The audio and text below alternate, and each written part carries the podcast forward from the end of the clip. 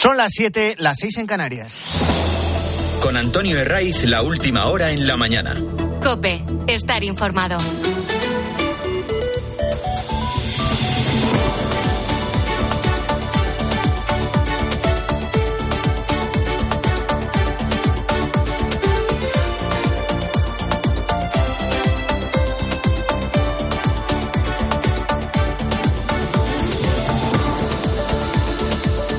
Muy buenos días. Esto es la mañana del fin de semana de COPE y no sabéis bien lo que agradecemos que madruguéis con nosotros. Eh, las 7 ya no es una hora tan temprana, ni siquiera para un sábado que hace ya 2 de marzo y que sigue lanzando frentes que van a dejar intensas lluvias en el noroeste y que después van a ir eh, barriendo la península hacia el este.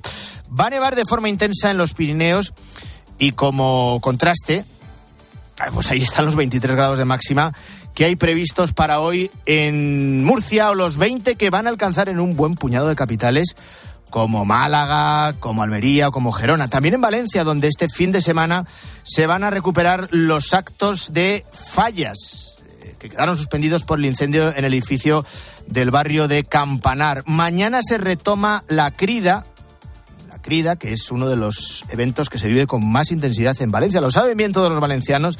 Supone la inauguración oficial de las fiestas una crida que debería haber sido el pasado fin de semana con las falleras mayores eh, de Valencia reuniendo a las comisiones falleras al completo. De momento hoy, a las eh, dos 2 de la tarde, va a tener lugar la mascleta en la plaza del ayuntamiento con la pirotecnia Dragón. Vamos cerrando una nueva semana repleta de sobresaltos para el gobierno de Pedro Sánchez es verdad que están más que acostumbrados y en Moncloa lo manejan con no poca habilidad. A un escándalo le sucede otro mayor y eso les permite tapar el anterior hasta que llega el siguiente y, y, pasan capítulo en una concatenación de crisis que cuentan a favor de Sánchez y de los suyos con la fragilidad de la memoria del personal. Aquí el trabajo del equipo de propaganda de Moncloa es encomiable.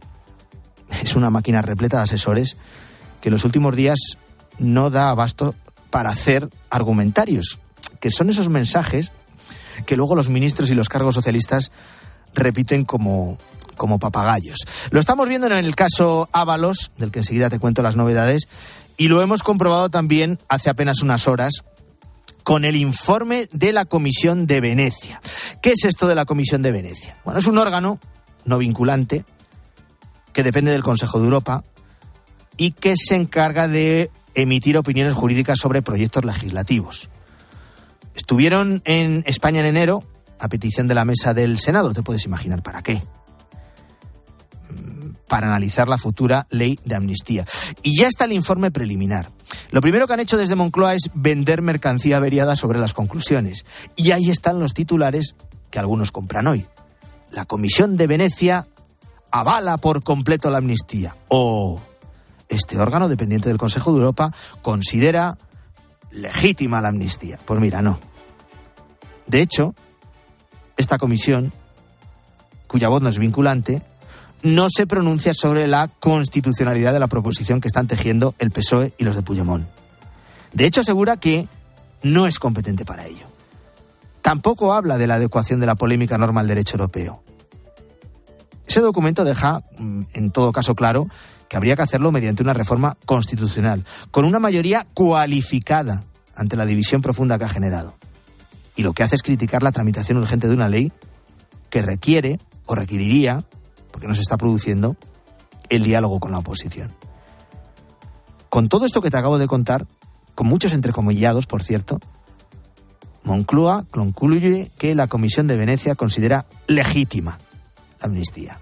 Es el arte de darle la vuelta a todo. Da igual de lo que hables. Son capaces de retorcer los argumentos para hacer creer lo que no es. Y esto de la amnistía, como en lo de Ábalos, con más motivo, porque les mantienen vilo. Saben que si la ley no sale adelante, la cuerda con Puigdemont se rompe. Y lo del Supremo abriendo causa penal contra el expresidente catalán por delito de terrorismo lo complica todo más. Esto el ministro Bolaños lo sabe, aunque rodee los argumentos del alto tribunal.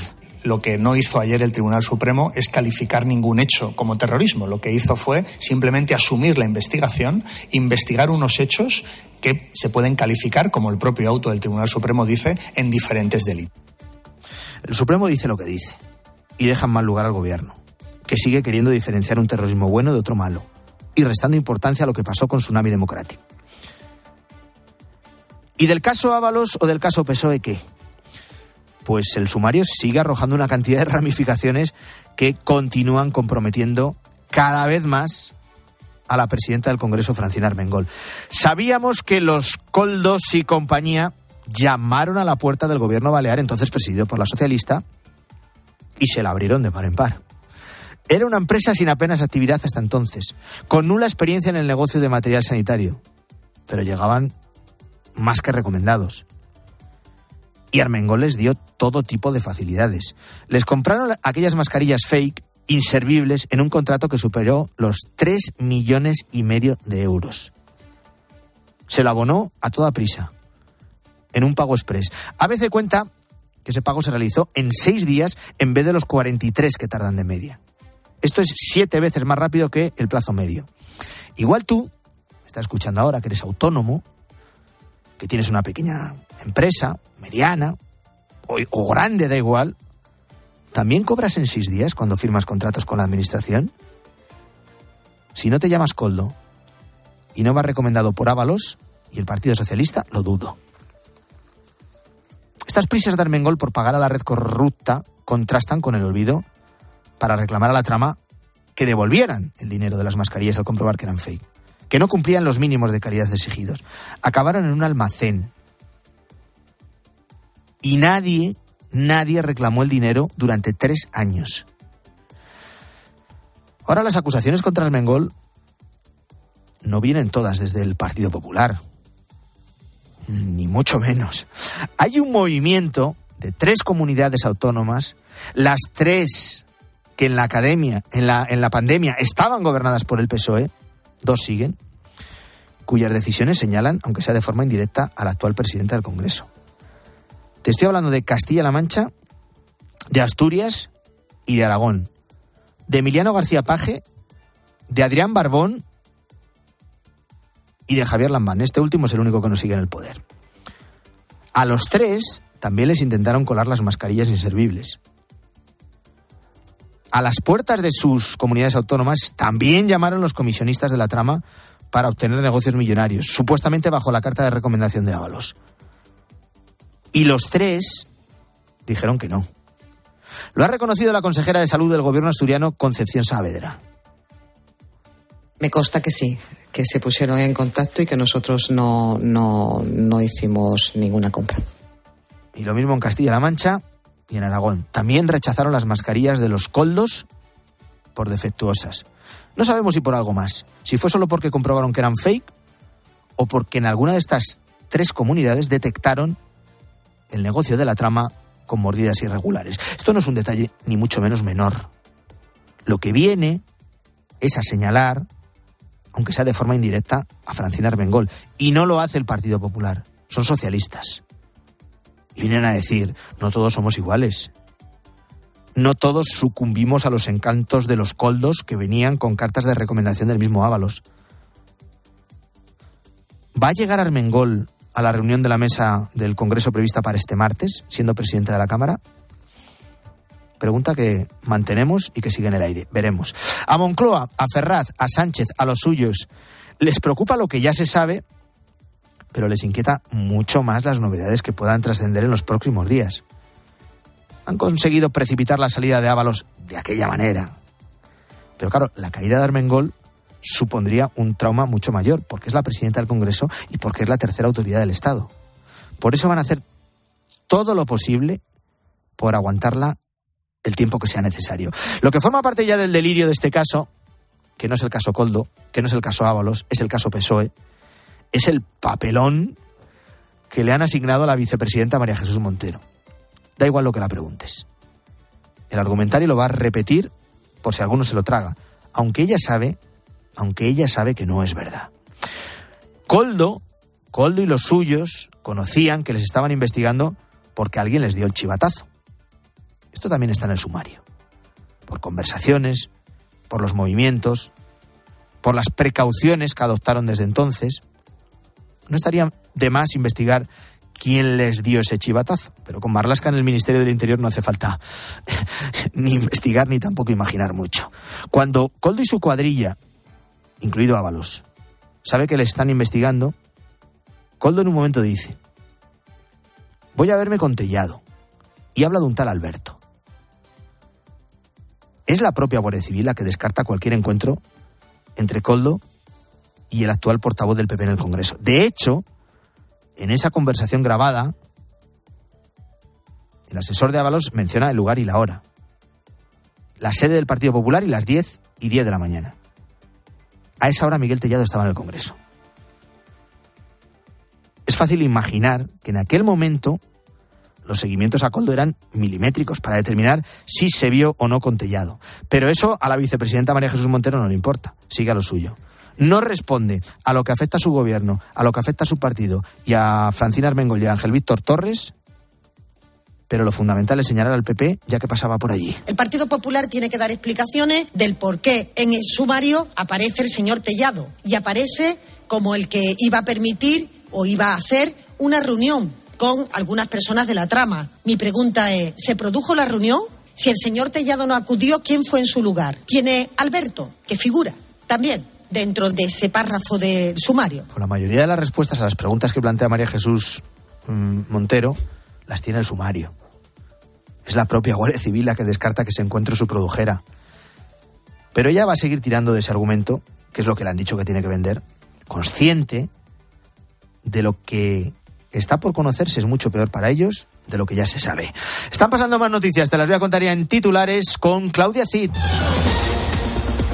Despedida. Ha fallecido Fernando Gómez Acebo, primo de Felipe VI a los 49 años. Desde hacía tiempo arrastraba problemas de salud, concretamente respiratorios, que se habían visto agravados durante los últimos meses. El cuerpo será velado hoy en el tanatorio de Tres Cantos, en Madrid. A prisión. El hombre detenido por su vinculación con la muerte de la mujer que apareció dentro de una maleta en Vigo era la pareja de la víctima y ya estuvo en prisión por matar a su abuela en 1988 y asesinar a una chica en 2004. Protestas del campo. Decenas de agricultores se enfrentan a la policía durante las se enfrentaron a la policía durante las protestas en Zaragoza cuando intentaban entrar en las Cortes de Aragón donde se estaba celebrando un pleno. Los agricultores han mantenido fuertes forcejeos con la policía, han tirado fruta y han intentado aproximar un tractor al Parlamento. Detenidos. Dos hombres han sido arrestados por violar a dos chicas de 13 y 15 años a las que pagaron 20 euros en Murcia. También han sido detenidas dos mujeres que habrían convencido a las menores para que se prostituyesen. Fueron ellas las que trasladaron a las chicas al piso donde fueron violadas y después las llevaron de vuelta a Murcia. Sigue la mañana del fin de semana de COPE, son las 7 y 13, 6 y 13 en Canarias. Antonio de Ray. La mañana. COPE, estar informado.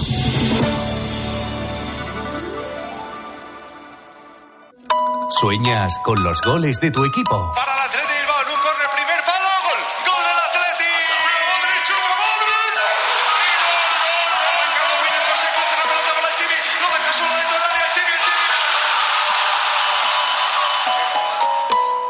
Entonces, seguro que vibras escuchando Tiempo de Juego.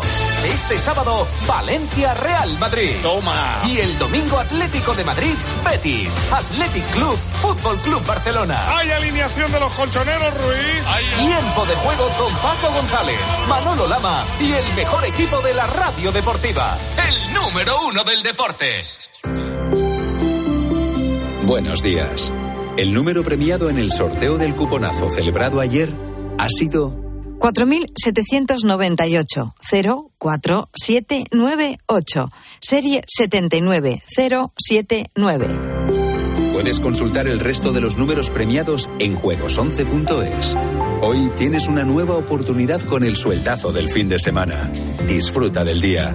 Y ya sabes, a todos los que jugáis a la 11, bien jugado. ¿Tienes Ariel para la lavadora? Pues ahora, en el corte inglés, comprando dos, te llevas tres. Así de fácil. Compras dos y te llevas tres. Y lo mismo en los donut, las patatas Lays, los huevos camperos el corte inglés y en miles de productos más. Llevas tres y pagas dos. Llevas tres y pagas dos. En tienda web y app. Supercor, Hipercor y Supermercado El Corte Inglés. ¿Qué necesitas hoy? Antonio de Ray. La mañana. Cope, estar informado. Vamos a conocer ya los detalles de ese informe preliminar de la Comisión de Venecia, que es ese órgano no vinculante que depende del Consejo de Europa y que en enero se encargó de analizar la futura ley de amnistía. El gobierno ha intentado vender, Moncloa ha intentado colarnos que la comisión avala la ley de amnistía. La realidad es que este organismo no se ha pronunciado sobre la constitucionalidad del texto. De hecho, asegura que ni siquiera es competente para hacerlo.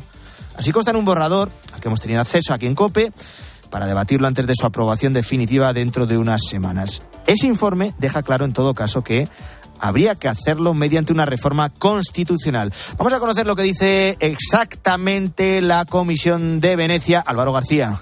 El texto de entrada no se posiciona en si esta ley puede contribuir a la normalización política, institucional y social en Cataluña, algo que defiende el Gobierno, y agrega una serie de recomendaciones. Reconoce que el alcance de la ley y el periodo amnistiado podría ser demasiado amplio. Señala también que la falta de claridad y determinación podría conllevar el riesgo de que no se aplique correctamente la norma en un gran número de casos. Además, recomienda que se establezca una relación causal más estrecha entre el procés y los actos de malversación y corrupción y avisa de que se podrían eh, beneficiar de esta ley ciudadanos que hayan cometido crímenes ordinarios que no tuvieran nada que ver con las tensiones en Cataluña. Lo que sí dice es que, eso sí, no habría problemas con la separación de poderes siempre y cuando los jueces decidan a qué individuos se aplica la amnistía. Informe preliminar de la Comisión de Venecia sobre la ley de amnistía que llega apenas unas horas después de que el Supremo acordara por unanimidad declarar su competencia y abrir causa penal para investigar, en su caso enjuiciar, a Carlas Puigdemont por delitos de terrorismo dentro del caso tsunami democrático que está poniendo en jaque la amnistía tramitada en el Congreso y que eh, trataba de eh, mm, quedar excluido del texto los delitos de terrorismo. De hecho, la decisión del alto tribunal amenaza incluso la propia negociación de la proposición de ley entre el PSOE y Junts, cuyo punto de fricción es precisamente la exclusión de estos delitos del olvido penal causa por la que ya fue rechazada en el Pleno a finales de enero. Lo último es que la Asociación Profesional Independiente de Fiscales ha solicitado la dimisión, en su caso la destitución, del fiscal general del Estado, que es Álvaro García Ortiz. Dicen que piden ese cese por la dignidad de la institución, la Fiscalía General del Estado. ¿Por qué motivos exactamente? Patricia Rossetti. Por dignidad de la institución, la Asociación Independiente de Fiscales pide la dimisión del fiscal general del Estado. La resolución del Supremo deja en evidencia la actuación de Álvaro García Ortiz, una actuación que desprestigia gravemente al Ministerio Fiscal, dice el comunicado de la APIF. Ningún cargo en un sistema democrático puede mantenerse en el ejercicio de su función cuando queda totalmente desautorizado por la máxima autoridad jurisdiccional y en un asunto tan relevante. No es la primera vez que ocurre, dice, y hace hincapié en que la Junta de Fiscales del Supremo, por amplia mayoría de 11 a 4, apoyó la exposición razonada del juez García Castellón. También destaca que el Supremo cita la memoria de la Fiscalía de 2020, con Lola Delgado a la cabeza, y acusó entonces de terrorismo a varios miembros de los CDR. La desautorización del Supremo, dice la APIF, demuestra que no hay ningún fundamento para apartarse del criterio que se estableció hace cuatro años. Todo esto en medio también del escándalo por la compra de material eh, sanitario durante la pandemia por el escándalo del caso Ábalos que salpica de lleno al PSOE y que acorrala cada vez más a la presidenta del Congreso, Francina Armengol. Aquí los argumentos del Partido Socialista, de Ferraz, de Moncloa, es intentar desviar la atención y ahondar en esa referencia que aparece en el sumario a Miguel Tellado, portavoz del Partido Popular, de la que ha intentado eh, aprovechar, María Jesús Montero, lo escuchábamos en portada, esa referencia la hacía eh, Coldo García en una conversación telefónica cuando ya sabía, no sospechaba, ya sabía que tenía los móviles pinchados y que estaban siendo investigados. Él, el resto de miembros de la trama y también el exministro José Luis Ábalos. De hecho, del sumario se desprende que los investigados eran muy conscientes de que tenían que tomar precauciones en sus llamadas. Juan Baño. Ni un mes llevaban los teléfonos intervenidos por orden judicial cuando los investigados se pusieron ya sobre aviso y comenzaron a adoptar medidas de seguridad. A la cabeza, un guardia civil también detenido, el subteniente José Luis Rodríguez, destinado en labores de seguridad en transportes y jubilado desde este verano trabaja en el grupo Cueto, uno de los participantes en la empresa de las mascarillas. Es Rodríguez quien reprocha en octubre a la mano derecha de Ábalos, a Goldo, que le llame sin utilizar WhatsApp o señal, considerados tradicionalmente dos aplicaciones seguras para evitar escuchas. En otra comunicación en diciembre reitera insistente a su interlocutor que hable por WhatsApp, que utilice los términos adecuados por teléfono e insiste, quiero decir que te olvidas, no debes de olvidarte, ¿me entiendes?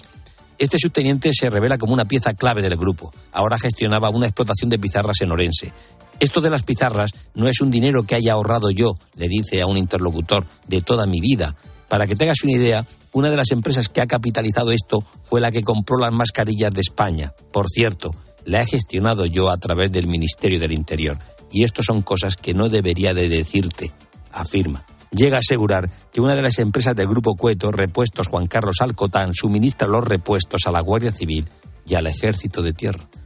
Con este panorama, con el caso Coldo, caso Ábalos, caso Peso encima, Pedro Sánchez viaja hoy a Roma para participar en el Congreso de los Socialistas Europeos. Ricardo Rodríguez, buenos días. Buenos días. En su peor momento, Pedro Sánchez va a convertirse en una de las estrellas de los socialistas europeos que este sábado se han citado en Roma para celebrar un cónclave con las miradas precisamente en las elecciones europeas del 9 de junio. Esa imagen de Sánchez como protagonista del Congreso será exprimida por los suyos y es que mal color se le está poniendo al país, atravesando una situación muy delicada de debilidad ante las derivadas del escándalo de corrupción en la Moncloa tratan precisamente de revolverse, acotar la trama a José Luis Ábalos y exonerar de cualquier responsabilidad a Francina Armengol. De ahí que lancen un aviso. El presidente resiste lo que haga falta. Sin embargo, más allá del alcance judicial, Sánchez acumula el batacazo de las gallegas aún sin digerir internamente y tiene la legislatura pendiente de cerrar una ley de amnistía que a su vez conserva en el aire los presupuestos generales del Estado.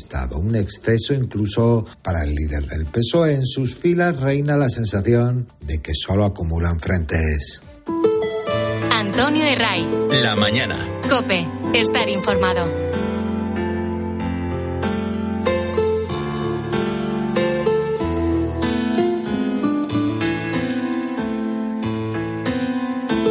Se acaban de cumplir tres semanas de este momento.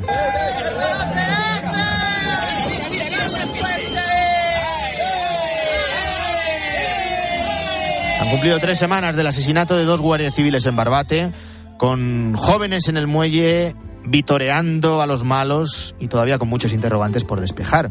Los traficantes que pasaron con su narcolancha por encima de la goma de los agentes siguen en prisión, pero desde el Ministerio no se ha aclarado lo esencial. ¿Quién forzó al equipo de actividades subacuáticas de la Benemérita y a la gente del GAR, que reforzó el servicio, a acudir al puerto de Barbate? Y enfrentarse a los narcos en clara desigualdad de medios. Fernando Grande Marlasca sigue siendo ministro. Su historial continúa acumulando borrones, pero Pedro Sánchez le mantiene prueba de que aún le es útil para su estrategia y que conoce las grandes sombras que amenazan al gobierno. Continúa de ministro a pesar de una nueva reprobación, en este caso en el Congreso referente a la moción consecuencia de interpelación urgente del Grupo Parlamentario Popular relativa a la escasez de medios para hacer frente al narcotráfico y la responsabilidad del Gobierno en el asesinato de dos guardias civiles en Barbate. Votos a favor 171. Votos en contra 165. Abstenciones 11. Queda aprobada dicha moción. Este es el momento en el que una mayoría del Congreso reprobó al ministro en una moción impulsada por el PP que salió adelante gracias a la abstención de dos de los socios prioritarios del PSOE, Junts y Podemos. Se suma la de la semana pasada en el Senado, en total, con la aprobada en 2022 por su nefasta gestión en el salto de la valla de Melilla, con al menos 23 inmigrantes muertos. Grande Marlasca acumula ya eh, tres reprobaciones que a efectos prácticos le sirven de poco porque continúa siendo ministro. En cambio, estas reprobaciones sí que cuestionan su trabajo en el ministerio. La moción tenía un, un objetivo, que se dote de medios materiales y humanos suficientes a los cuerpos y fuerzas de seguridad del Estado, que luchan contra el narcotráfico en el campo de Gibraltar y en el resto de la costa de Cádiz. Y esto es también lo que piden las madres, las mujeres de los guardias civiles destinados en esta zona, que han creado una asociación con el nombre Nuestro Corazón por Bandera. La ausencia de mi hijo ya, eso nadie me lo va a devolver. Eh, yo lo, lo que quiero es darle voz a mi hijo, no quiero ser protagonista de nada. Quiero que se escuche su voz a través de mí, porque él era un guerrillero y yo voy a estar aquí eh, peleando por él. Es Paqui, la madre de Miguel Ángel Gómez González, uno de los dos agentes asesinados en Barbate. Quiere que la voz de su hijo se siga escuchando. Quiere que se escuche las condiciones de trabajo de sus compañeros, con los escasos medios con los que se enfrentan a los narcos. Y es una de las demandas que forman parte de estas madres, de estas mujeres, hijas, novias de guardias civiles que se han sumado a la asociación Nuestro Corazón por Bandera. En apenas 15 días han sumado más de 5.000 adhesiones. Una de las cabezas visibles de esta iniciativa es Inmaculada Fuentes. Es la madre del teniente de la Guardia Civil agredido en Alsasua, en Navarra, en 2016, por un grupo de radicales proetarras. Le contaba esta semana a Herrera en Cope que lo que pasó en Barbate no puede volver a ocurrir que es la desesperación más absoluta. La misión, nuestra misión, nuestro objetivo es reivindicar todo lo que ellos no pueden decir, tanto los guardias civiles como los policías nacionales, no lo pueden decir porque son sancionados. Pero para eso estamos sus cónyuges, sus hijos, sus padres, sus hermanos e incluso amigos para decir todo lo que ellos no pueden. Tienen un listado de reivindicaciones largo, que no es genérico, que baja lo concreto. Además de más medios, exigen que se declare zona de especial singularidad aquellas eh, zonas de alto riesgo como el campo de Gibraltar y la costa gaditana. Que tengan el material necesario, que no esté roto, ni obsoleto, ni caducado. Vehículos, embarcaciones, helicópteros, motos, todo lo que según las especialidades necesitan. Los uniformes. Es una vergüenza que aunque te den un uniforme, lo pidas y tarden meses. Yo conozco gente que ha pedido uniformidad, un jersey, se ha ido a la reserva después de un año y no lo ha recibido. Son las familias de los guardias civiles, las mujeres, las madres, las novias, que quieren dar voz y que se les escuche. Antonio de Ray. La mañana. Escuchas Cope. Y recuerda, la mejor experiencia y el mejor sonido solo los encuentras en cope.es y en la aplicación móvil. Descárgatela. La avería del coche, la universidad de Ana. No sé cómo voy a llegar a fin de mes. Tranquilo. Si alquilas tu piso con alquiler seguro, puedes solicitar el adelanto de hasta tres años de renta para hacer frente a imprevistos económicos o nuevos proyectos. Infórmate en alquilerseguro.es o en el 910-775-775. Alquiler Seguro, la revolución del alquiler. Si elegir es ahorrar for you, ahorra todas las semanas con los productos marca Carrefour. Como con el 3x2 en pizzas refrigeradas Carrefour de jamón y queso, barbacoa o carbonara de 400 gramos y con ofertas como el bacalao Scrape, pieza de 2 a 4 kilos aprox, a solo 8 euros con 49 el kilo. Hasta el 3 de marzo en hipermercados, market, web y app. Carrefour. Aquí poder elegir es poder ahorrar. Recolector de claveles, repartidor de paquetes, llevo japoneses de tablao en tablao y niños de cole en cole. Distribuyo naranjas y miel de abeja y hago transfer de aeropuerto de 12 a 2. Si quieres hacer un buen business, hay que ser muy rápido. Solo hasta el 20 de marzo, Business Days Citroën con ventajas especiales en toda la gama Citroën y punto de carga incluido en gama eléctrica.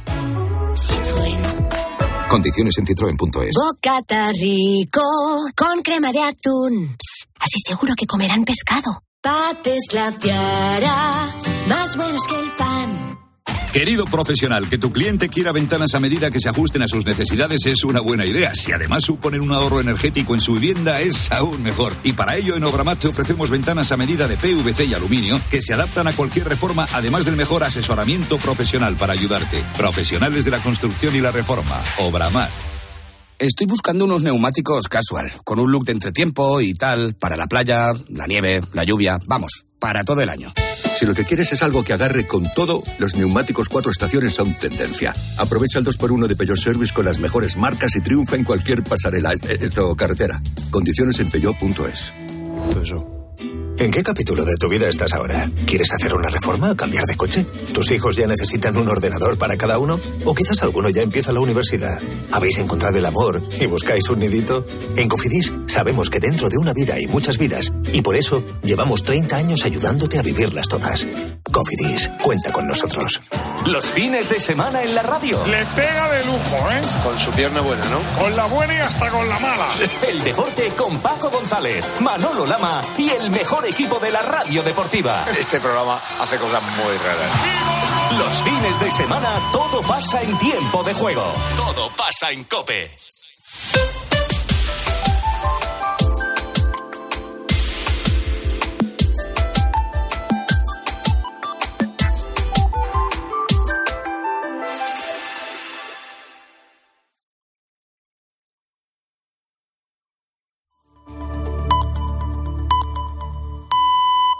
Son las siete y media, las seis y media en Canarias.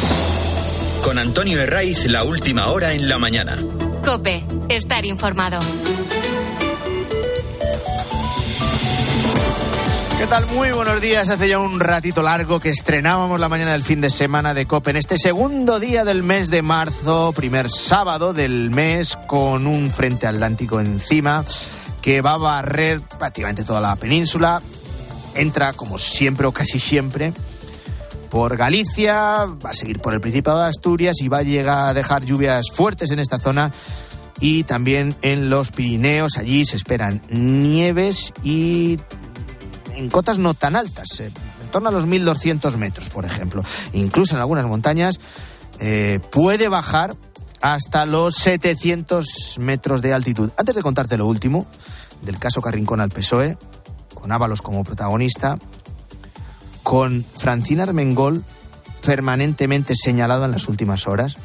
Te voy a hablar de uno de los fármacos que está más presente en los botiquines de España y al que se recurre por dolor de cabeza, por inflamación, por fiebre, por molestias leves. Te puedes imaginar cuál es, ¿verdad? Sí. El ibuprofeno. Su consumo es tan alto en toda Europa que hay países como Francia que han decidido ponerle coto. A partir de abril, los franceses no verán más publicidad de este medicamento porque los médicos creen que se está abusando demasiado del ibuprofeno. España no escapa de este abuso. En total en nuestro país se venden al año 46 millones de cajas de este medicamento. Si tenemos en cuenta que somos más de 48 millones de españoles, pues podrías pensar que es un dato razonable. Pero lo, más llamativo es que más de 8 millones de personas toman dosis de ibuprofeno superiores a las recomendadas eh, según voces expertas del Congreso de la Sociedad Española de Farmacia Comunitaria. Su consumo está tan normalizado y extendido que, que no se percibe el riesgo. En cambio, los expertos recuerdan que una ingesta en exceso puede tener consecuencias a largo plazo. Por ejemplo, están las reacciones gastrointestinales. Lo explica Emilio Vargas Castrillón, que es director del Grupo de Investigación de Farmacología Clínica y Evaluación de Medicamentos de la Universidad Complutense de Madrid. Si es un uso de dosis altas y durante tiempos mantenidos, lo más problemático pues son los efectos adversos a nivel gastrointestinal, pues como úlceras, perforaciones, eh, hemorragias digestivas, que pueden ser bastante graves. Y luego, por otro lado, están los riesgos cardiovasculares. La aparición de problemas de ictus, de embolias en extremidades o de problemas tipo de infarto agudo de miocardio. Sobre todo esto ocurre en pacientes hipertensos o que tienen algún problema cardiovascular previo. Problemas graves que se pueden evitar, según los expertos, ciñéndonos a su adecuada prescripción y a su correcto uso. A diferencia del paracetamol, que se puede tomar sin que haya o no ingesta previa de alimentos, el ibuprofeno es mejor tomarlo con el estómago lleno, porque si lo tomamos en ayunas existe la posibilidad de que se adhiera a la pared estomacal y, puede producirnos una lesión gástrica. Por cierto, igual que el antibiótico, jamás hay que tomar ibuprofeno mezclado con alcohol. Además, no se recomienda su uso durante más de cuatro o cinco días. Durante corto tiempo, no más de cuatro o cinco días, y bueno, pues en situaciones agudas. Si el paciente ve que va a tomarlo más de cinco días, una semana, pues lo lógico es que vaya al médico, que hable con él, que le diga lo que le pasa y que el médico decida si el ibuprofeno es el producto más adecuado para manejarle la situación clínica que tiene. Las dosis de 200 y 400 gramos se llevan dispensando sin receta desde hace muchos años. Algunos expertos consideran que se debería volver a limitar su venta. En cambio, otros como Emilio Vargas creen que eso puede tener un efecto contraproducente. El problema de limitar el uso de estas dosis, pues sería que la gente al final, si le duele, si le tiene algún problema, se toma algo. Y si no se toma el ibuprofeno, pues se tomaría algún otro producto. En general, si tenemos un dolor leve y podemos aliviarlo con descanso, leyendo un libro o dando un paseo, estaremos ayudando más a nuestra salud que con cualquier analgésico. Cuantas menos pastillas tomemos, nos dicen, mucho mejor. Vamos con otras noticias, con Claudia Cid. El juez bloquea 88 cuentas bancarias vinculadas al caso Coldo, que es el caso Ábalos. Casi la mitad de ellas son de Víctor Aldama, el expresidente, el presidente del Zamora, y cinco son del exasesor de José Luis Ábalos, Coldo García. Mientras el Partido Popular insiste en pedir la dimisión de Francina Armengol, por entonces presidenta de Baleares, por el contrato de compra de mascarillas que no cumplían los estándares de calidad. El gobierno, sin embargo, dice que quien tiene que dar explicaciones es el PP y exige una comparecencia a Miguel Tellado, portavoz de los populares, para aclarar sobre las alusiones a su persona en el sumario del caso Coldo. El gobierno intenta vender que la Comisión de Venecia avala la ley de amnistía.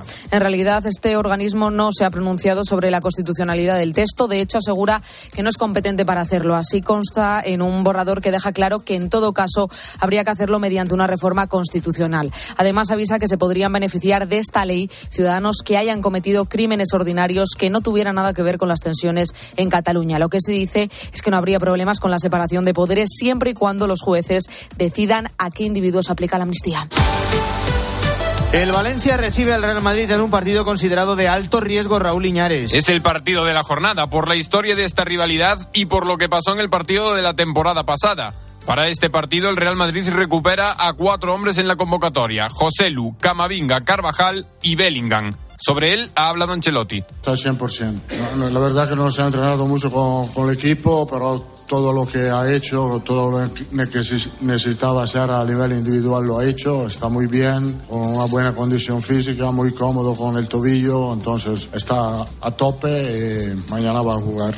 La jornada se abrió con el Celta 1 Almería 0, con gol de Mingueza, pero hoy hay más partidos. A las 2 de la tarde el Sevilla recibe a la Real Sociedad, a las 4 y cuarto Rayo Cádiz y el Getafe recibe a Las Palmas a las 6 y media. En la Euroliga doble derrota española. El Barcelona perdió en casa con el Mónaco y el Vasconi en casa del Fenerbahce. Podrás seguir la jornada de liga y todas las novedades del deporte en tiempo de juego a partir de la una de la tarde. Son las 7 y 37. Echamos un nuevo vistazo a los periódicos de este sábado. Manuel Raiz, ¿qué tal? Muy buenos días. Muy buenos días. Un cóctel variado hoy en el que seguimos conociendo novedades del caso Ábalos, que es el caso PSOE y que sigue señalando de forma directa o indirecta a la presidenta del Congreso, Francina Armengol. Hoy a veces lleva a su portada los plazos en los que el gobierno balear, en manos del PSOE, pagó a la trama corrupta. Sí, porque titula El pago express de Armengol a la trama. Seis días en vez de los 43 de media, esto es siete veces más rápido que el plazo medio. Estas prisas contrastan con el olvido para reclamar a la trama corrupta para que le devolvieran el dinero de las mascarillas al comprobar que estas eran fake, que no cumplían los mínimos de calidad exigidos. Tres años tardó en reclamar una suma, un suma y sigue, que lleva hoy a la razón a pedir en su editorial el cese de Armengol como presidenta del Congreso para evitar el total desprestigio de la institución parlamentaria. Además de Ábalos y además de Coldo, hay un protagonista dentro de esta trama, que es Víctor de Aldama, uno de los comisionistas que pegaba las mordidas. El Mundo revela hoy que en la cima del pelotazo, en junio de 2020, el entonces ministro de Transportes comió con de Aldama. De hecho, la Unidad Central Operativa de la Guardia Civil establece una estrecha relación entre Ábalos y Aldama. Hoy es también protagonista de todas las portadas Alexei Navalny, el líder opositor ruso que murió en una cárcel del Ártico tres semanas después su familia ha podido celebrar el funeral. Sí, el último desafío a Putin del mártir Navalny, titula ABC en su portada con una gran foto en la que se ve el féretro del líder opositor dentro del templo donde se celebró la ceremonia en una iglesia de la periferia de Moscú. Miles de rusos retaron al régimen y acudieron al funeral del opositor. En el país, foto también del féretro, con los padres de Navalny sentados junto a él y acompañados de familiares y amigos. Miles de rusos desafían a Putin en el funeral de Navalny. El entierro del dirigente opositor transcurre sin incidentes en medio de un gran despliegue de las fuerzas de seguridad. Gracias, Manu. 7 y 39, seguimos.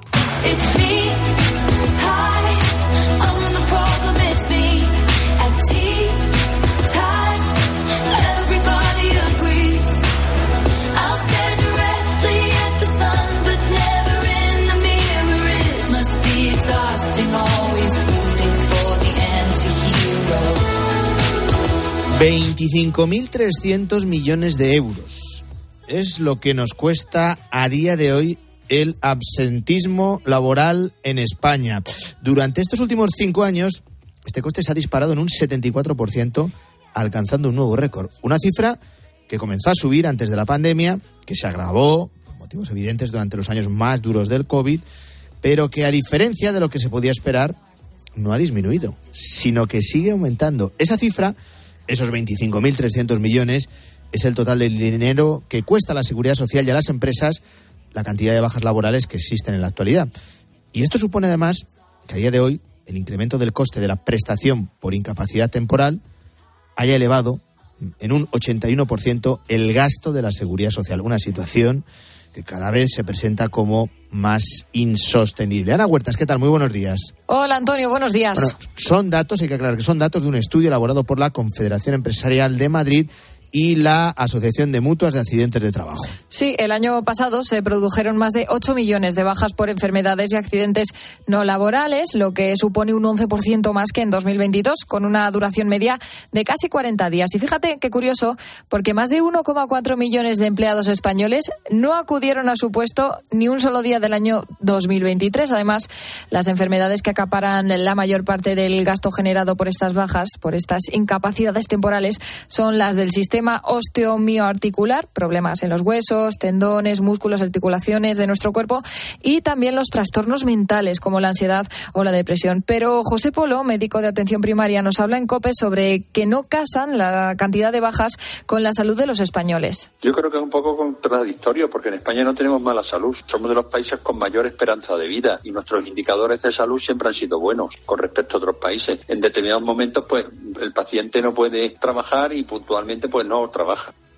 Bueno, aparte de la salud, tenemos que tener en cuenta otros factores para entender que el absentismo laboral sea cada vez mayor, porque ciertos casos también tienen que ver con la precariedad laboral que se vive en algunos sectores. Lo explica Manuel Fernández Jaria, que es experto en relaciones laborales y formador de directivos de empresas. Tenemos un marco normativo que cada vez más protege al trabajador, es garantista. Luego están las condiciones de trabajo. Muchas veces son precarias. De hecho, el absentismo afecta más, sobre todo, a trabajadores jóvenes y mujeres que justamente son los sectores con más precariedad laboral. Y luego estarían también las condiciones de trabajo, la cultura de la empresa, las prácticas de recursos humanos. Y si seguimos desglosando estos datos publicados, este análisis elaborado por la Confederación Empresarial de Madrid y la Asociación de Mutuas de Accidentes de Trabajo también dice que 1,52 millones de personas faltan a su trabajo, fíjate, los lunes. Alrededor de un millón lo hacen los martes y los miércoles, después la cifra baja a 920.000 los jueves y a 736.000 los viernes.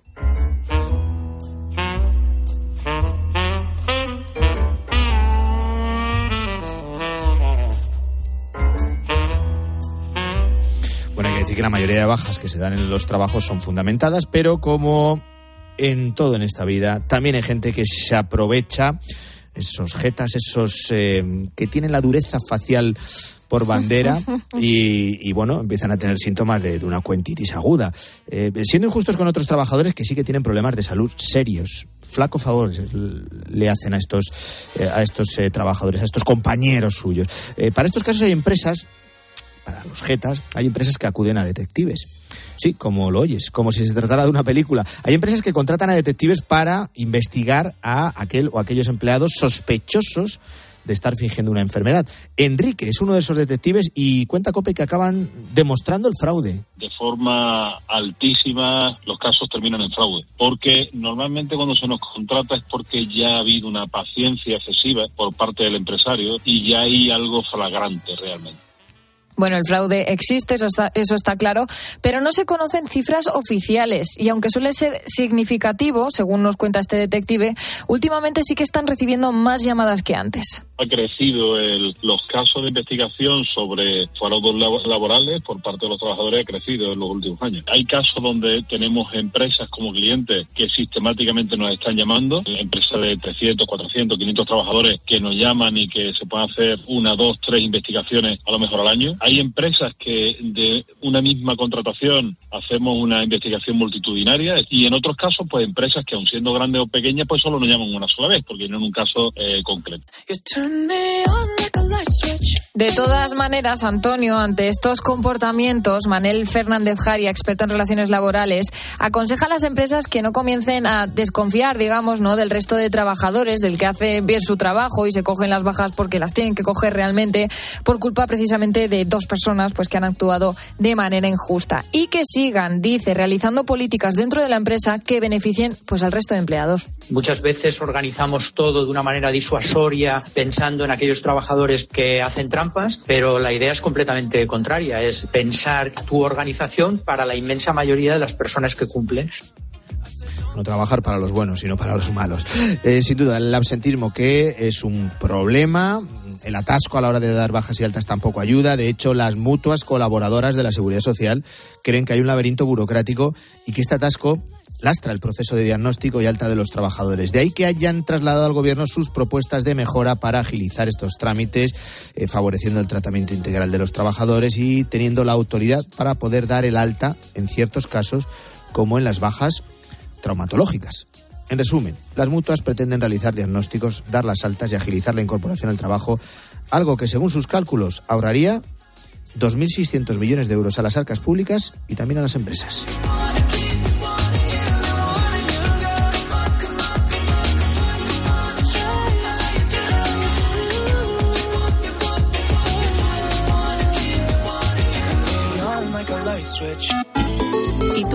Piensas? Escríbenos en Twitter, en arroba cope y en facebook.com barra cope. Recolector de claveles, repartidor de paquetes, llevo japoneses de tablao en tablao y niños de cole en cole, distribuyo naranjas y miel de abeja y hago transfers de aeropuerto de 12 a 2. Si quieres hacer un buen business hay que ser muy rápido. Solo hasta el 20 de marzo Business Days Citroën con ventajas especiales en toda la gama Citroën y punto de carga incluido en gama eléctrica. Citroën.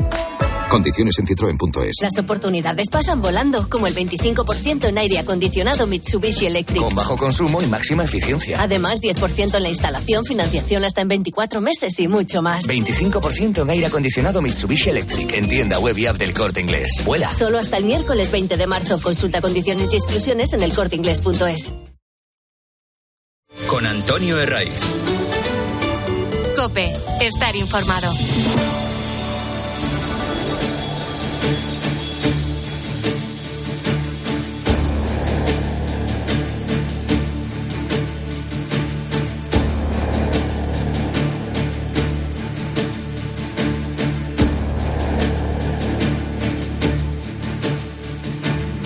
Nos vamos acercando a las 8 y como cada sábado en la mañana del fin de semana de Cope nos colamos en un cine, en el de tu ciudad, en el del centro comercial al que acudes habitualmente, en el de tu pueblo, si es que tienes suficiente entidad y suerte como para contar con un cine y lo hacemos junto a Jerónimo José Martín Jero, ¿qué tal? Muy buenos días. Muy buenos días, ¿cómo estás? Bueno, estamos a una semana, ¿no? De la, de la gala de los Oscar. No me hables, que tengo que radiarla en directo aquí en Cope. Esto te lo vamos a contar el, el domingo, el domingo por la noche. Eso es. Bueno, hoy en los estrenos el primer plato del menú variado eh, que nos habéis cocinado. eh, tenemos un- una peli de fantasías, la segunda entrega de la adaptación de la clásica novela de ciencia ficción escrita por Frank Herbert. eh, de nuevo con Denis Villeneuve, que tras la cámara. Es June, parte 2. Todos han sido masacrados. He perdido incluso a mi padre. Paul Atreides sigue vivo. Encárgate de ese profeta. Quien puede destruir algo es quien realmente lo controla. Bueno, está muy bien, ¿eh? mejor que el anterior. Eh, yo siempre he tenido con Dune, como lo dicen ellos, efectivamente, un problema, porque intenté leer la novela que la escribió en 1965 Frank Herbert, se me hizo muy pesada porque es como un poco pseudofilosófica y tal, pero es decisiva para entender la ciencia ficción contemporánea, porque en parte Star Wars se basa en ella y es un juego de tronos estelar, sigue siéndolo, han masacrado a casi toda la familia del protagonista, Paul Atreides, se ha salvado él y su madre que va embarazada, y en el planeta este, donde está Javier Bardem a frente de una especie de de fundamentalistas islámicos está muy bien, Javier. están todos muy bien porque ha mejorado las interpretaciones, ha mejorado el ritmo, son tres horas que se te pasan volando y tiene unas secuencias de batallas y sobre todo con los gusanos estos que navegan por la arena que son sensacionales. O sea, está muy bien fuera de que los conflictos son muy conocidos, claro, porque es precisamente la novela Frank Herbert la que establece todos estos. ¿Qué pasa? Que Denis Villeneuve es muy buen director, ya lo demostró en Incendios, en Prisioneros, en La Llegada, en Blade Runner 2049, y aquí lo hace muy bien. Y luego además, como tiene un toque New Age y tal, que si el agua de la vida, que si no sé qué, tiene mucho desierto, pues a rato se pone en plan bíblico, o sea, como si fuese los diez mandamientos mezclado con Lores de Arabia y con secuencias incluso de Peplum. Hay una, hay una, una lucha en el Coliseo que parece sacada de, de las películas, las viejas películas de gladiadores o de persecución de cristianos. O sea, tiene un cierto punto también trascendente por esa línea fundamentalista New Age que también tiene interés consigue captar al espectador, no en todo ese tiempo que dura la película, pero sí en un amplio amplios momentos. Eh, hablábamos de los Oscar. La siguiente eh, tiene cinco nominaciones a estos premios. Es American Fiction de la que no tenemos eh, tráiler doblado al castellano porque se ha estrenado directamente en Prime Video. Tiene cinco nominaciones potentes: película, actor, actor de reparto, guion adaptado y música. Pienso que es la opción más afroamericana y más alternativa, alternativa no, pero más afroamericana eh, en los Oscars. Se basa en una novela de Percival Everett, Drasur, eh, que es algo así como corrección eh, contra lo políticamente correcto. Porque contra el sistema. Contra el sistema, sí. Es un escritor de nivel que está harto de del postureo woke y de, y de lo políticamente correcto al hablar de lo afroamericano, ¿no? Y que está contra los arquetipos. Pero en un momento dado se, se cansa ya y escribe una novela como si fuese el típico tío arrastrado y alternativo negro y tal, que no sé qué. Vamos, de hecho la titula FAC. O sea que esto en Estados Unidos es como muy fuerte, ¿no? Y entonces eh, a la vez su madre y su hermana lo están pasando mal, su hermano gay tampoco apoya mucho, con lo cual es un entramado de dramas eh, cuando él está intentando conseguir un nuevo éxito en su vida y, enfrentándose como a toda una posición intelectual. Es la más intelectual y la más afroamericana. Es interesante. Se acerca para bien a Moonlight, aquella película que le ganó el Oscar a La La Land, que era la historia de un chaval homosexual, negro, pero muy interesante también. O sea, es poco ideológica como lo era Moonlight y muy dramática como lo era Moonlight. Bueno, estamos eh, empezando bien esta semana, los estrenos. Eh, si yo a los oyentes les hablo de Andrés Garrigó y de Pablo Moreno, eh, seguro que le recuerdan, pues no sé, por Tierra Santa, o por El último peregrino, o por Corazón de Padre. En esta ocasión nos traen Guadalupe, Madre de la Humanidad. Yo soy la perfecta Virgen Santa María de Guadalupe. Viene a traer un gran regalo, Jesucristo. Es mi refugio. No hay ninguna mujer en todo el mundo que tenga más imágenes.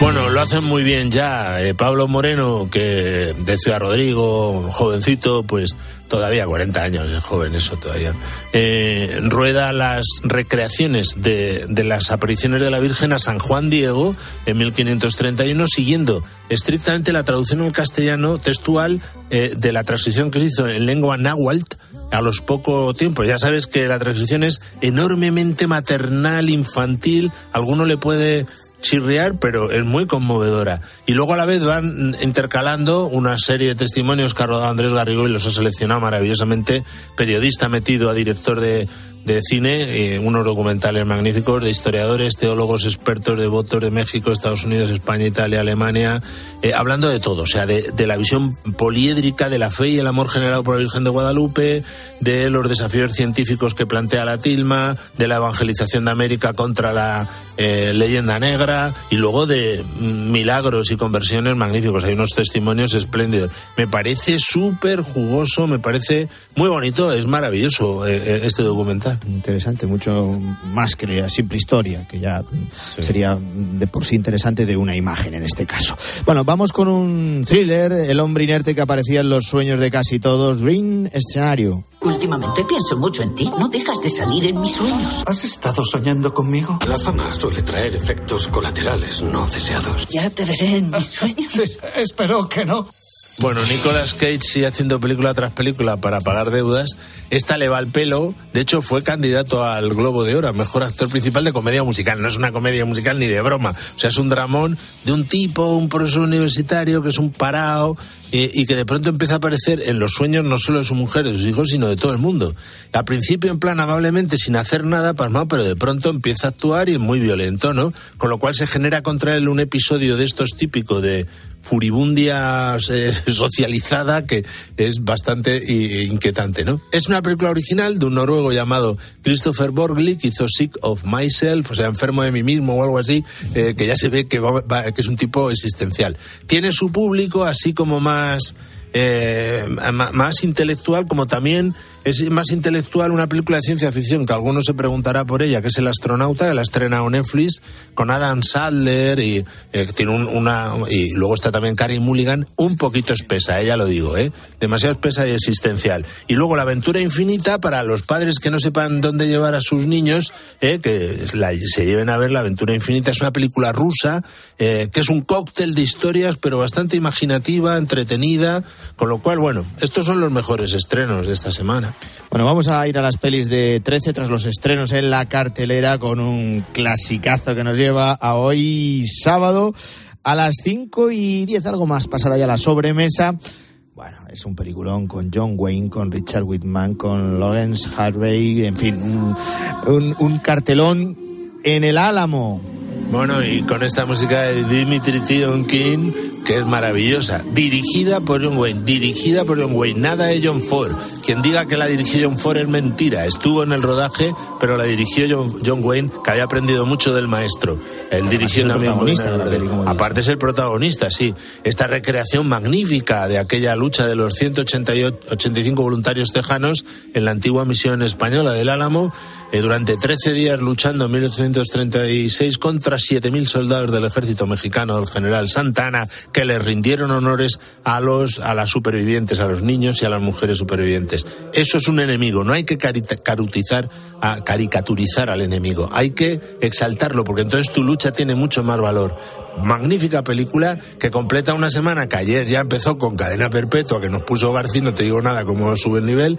Hoy también tenemos un horizonte muy lejano con Tom Cruise y Nicole Kidman a las 15 y mañana atento. La gran familia, bienvenido Mr. Marshall. Las dos con Pepe y Ver desatado para echarnos unas risas y acabamos con otra obra maestra. Esta sí que es de John Ford, con John Wayne también, Misión de Audaces. O sea, espectacular. mucho más las pelis de 13 esta semana. Que sí, sí, claro. Los estrenos. Las otras, los estrenos son más existencialistas lo que hacemos nosotros con las películas de 13, como siempre, Jero, es dejarlo en todo lo alto. Buen fin de semana, gracias. Igualmente, adiós.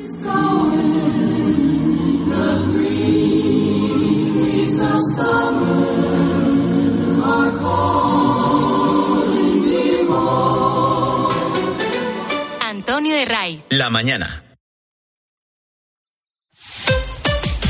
Escuchas Cope. Y recuerda, la mejor experiencia y el mejor sonido solo los encuentras en cope.es y en la aplicación móvil. Descárgatela. En Flexicar hay muchos cars. En Flexicar hay muchos cars, hay muchos cars. En Flexicar hay muchos cars, hay muchos cars. En Flexicar hay muchos cars. En Flexicar. Flexicar, muy flexi Muchos cars. En Flexicar. En Leroy Merlin tienes lo que necesitas para hacer tu hogar más eficiente. Ventanas, aislamiento, placas solares y ahora además los mejores precios. Aprovecha para mejorar la eficiencia de tu hogar y cuidar el planeta. Y recuerda, estas ofertas terminan el 1 de abril, pero el ahorro en tu factura no ha hecho más que empezar. Compra en leroymerlin.es, en la app en el 910 49 99 99 o en tu tienda Leroy Merlin. Si estás de fin de semana en un balneario pero no consigues relajarte porque estás pensando si van a entrar en tu casa, te interesa el seguro de hogar de línea directa, que es tan completo que además de ahorrarte un buen dinero, incluye cobertura por ocupación ilegal y se encarga de todo lo importante en caso de que ocupen tu vivienda, para que siempre estés tranquilo. Cámbiate y te bajamos el precio de tu seguro de hogar, sí o sí. Ven directo a lineadirecta.com o llama al 917-700-700. El valor de ser directo. Pero qué ricos están estos tomates. Son nuevos, se llaman mar azul. ¿Qué pasa? ¿Que se cultivan en el mar? Sí, hombre, como el mejillón. Que no, que son de Motril, de la empresa hortícola Guadalfeo. ¿Y por qué son azules? Porque tienen antocianinas. Muy sanos. Y ricos. Tomates mar azul, la mar de sanos, la mar de buenos. Estimados viajeros, verano a la vista. El verano está más cerca de lo que crees. Reserva tu viaje al Caribe o tu hotel en costas e islas para las vacaciones de verano. Consigue un cupón regalo de hasta 600 euros en el corte inglés. Hazlo ya y anticipa tu reserva. Consulta condiciones en viajes el corte inglés. Este invierno ahorra un 80% en tu factura energética. Con Aerotermia Ecodam de Mitsubishi Electric tendrás calefacción, aire acondicionado y agua caliente en un único sistema eficiente y sostenible. Este invierno márcale un gol a tu factura energética con Mitsubishi Electric. Consulta el consumo energético en ecodam.es. Ecodam es tu aerotermia. ¿Hasta cuándo va a durar la emergencia por sequía? ¿Qué está pasando con las protestas en Europa? La respuesta a esta y a más preguntas las encuentras este sábado desde las ocho y media de la mañana en Agropopular con César Lumbreras.